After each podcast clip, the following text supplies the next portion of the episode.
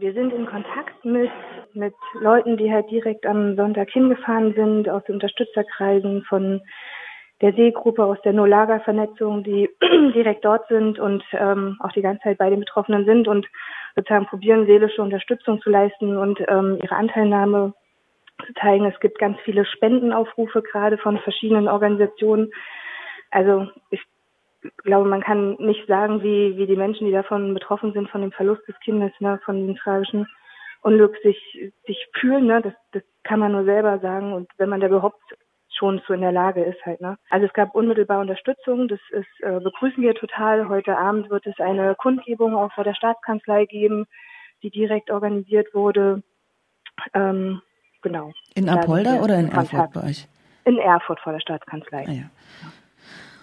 Ähm, 245 Menschen waren ähm, zum Zeitpunkt des Brandes in der Unterkunft gemeldet. Was ist das für eine Unterkunft da in Apolda?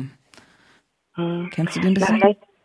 Na, genau, vielleicht muss man sich das erstmal größer vorstellen. Ne? Thüringen insgesamt ist ein sehr ländliches Bundesland. Apolda ist die Hauptstadt vom Weimarer Land. Das ist auch ein sehr ländlicher Landkreis. Apolda ist da die größte Stadt.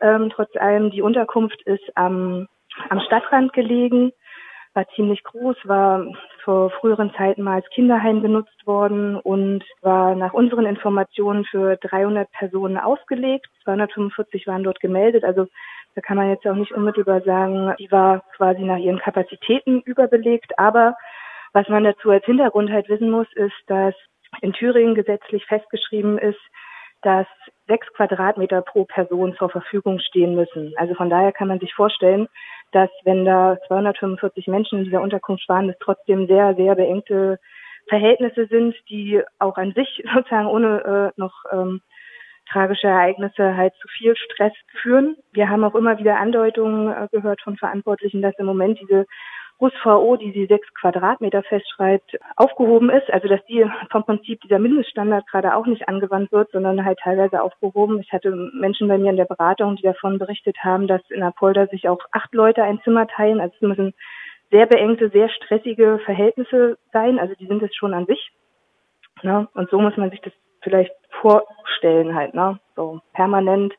Ähm, es gibt keine Regularien, wie lange man in so einer Gemeinschaftsunterkunft leben muss. Äh, da gibt es jetzt zum Beispiel auch für Familien keine Höchstdauer, die besagt, na gut, ähm, sozusagen, das muss man jetzt vielleicht sechs Monate ähm, miterleben und dann ist klar, es geht hier in eine Wohnung, es geht in eine Einzelunterkunft, es geht in ruhigere Verhältnisse, ähm, sondern solange jemand im Asylverfahren ist oder mit Duldung oder mit einem bestimmten Aufenthaltstitel hier in Thüringen lebt, solange ist die ist so eine Gemeinschaftsunterkunft halt ähm, auch Realität. Von verschiedenen geflüchteten solidarischen Organisationen wurde auch der quasi die, der Einsatz der Rettungskräfte in der Brandnacht oder im, am Brandtag kritisiert. Habt ihr da Infos zu oder was ist da euer Kenntnisstand? Na, da ist der neueste Stand auch, dass es ähm, da eine, sozusagen, also unterschiedliche Erkenntnisse und glaube ich auch, weil relativ schnell reagiert wurde, ähm, da nochmal auch von den solidarischen Initiativen nochmal geguckt wurde, okay, äh, sozusagen, wie sozusagen, was ist denn jetzt hier genau vor Ort passiert? Das kann man, glaube ich, im ersten Moment vielleicht gar nicht alles überblicken. Äh, da gab es gestern auch noch ein Statement, wo sich bei den Rettungskräften entschuldigt wurde halt für die Kritik am Rettungseinsatz, weil da wirklich, also es sind freiwillige Feuerwehren, die waren innerhalb von neun Minuten, nachdem der Alarm losgegangen ist oder bei ihnen eingegangen ist, auch da. Also die haben in dem Rahmen, in dem sie reagieren können und müssen, reagiert. Und da gab es einfach gestern auch nochmal so eine Richtigstellung hier sozusagen. Also an denen sollte jetzt, äh, die sind nicht im Fokus der Kritik. Also im Fokus der Kritik sind Sammelunterkünfte, die halt sozusagen zur Folge haben, dass so viele Menschen auf einmal betroffen sind von der Situation. Ne? Und halt auch sozusagen, was ja auch nochmal äh, angesprochen wurde, ähm, dass es letztes Jahr einen versuchten Brandanschlag auf dem Nebengelände gab. Ähm, Sammelunterkünfte sind natürlich auch ein leichtes Ziel. Die sind bekannt in der Gegend. Man weiß, wo ist denn das Geflüchtetenheim hier bei uns in der Gegend. Das mehren sich jetzt auch wieder in den Lokalzeitungen Berichte, zum Beispiel von aus dem Landkreis, Schmal, äh, Landkreis Schmalkalden-Meidingen, wo die Mülltonnen vorm Haus gebrannt haben und wo dann auch in der Presse nochmal ausgeführt wurde. Also das war sozusagen so ein Höhepunkt mit brennenden Mülltonnen, aber vorher wurde schon die Post geklaut und zerrissen aus der Unterkunft. Es wurde bespuckt, beschmiert, diese Unterkunft. Also Sammelunterkünfte sind auch immer ein Ziel für, für eine rassistische Stimmung und Entladung von der Grundstimmung. Was wird jetzt gerade in der aktuellen Situation am meisten gebraucht vor Ort? Mhm. Na, also ich würde sagen, auf, zum einen kann man halt auf die, die unmittelbaren Spendenaufrufe, die verschiedene Organisationen gestartet haben und da unterstützen vor Ort schauen. Da würde ich aber auch immer dran erinnern, sozusagen, wir leben in einem Staat, in dem das menschenwürdiges Existenzminimum garantiert ist. Und das heißt erstmal, wir alle bezahlen Steuern dafür, dass die Menschen versorgt werden und dass sie alles, was sie zum Leben brauchen, auch erstmal haben.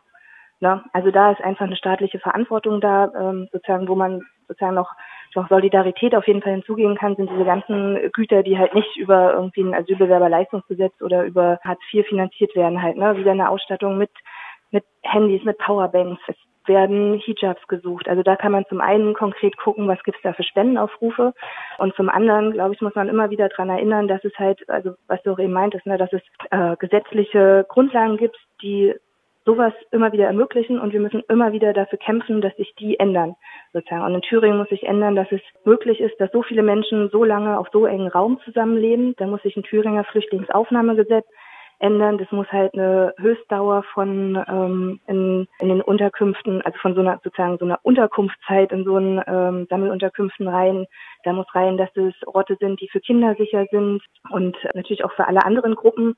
Ähm, aber da leben ja auch einfach ganz viele Familien auf unbestimmte Zeit auf so engen Raum. Daran muss sich halt auch eine sozusagen Politik messen lassen halt. Ne? Daraus jetzt die Konsequenzen ziehen und zu sagen, es darf zum einen nicht solche riesigen Sammelunterkünfte geben, es darf nicht sein, dass da Familien so lange drinnen leben. Das ist für niemanden auf Dauer äh, ein Ort zum Leben.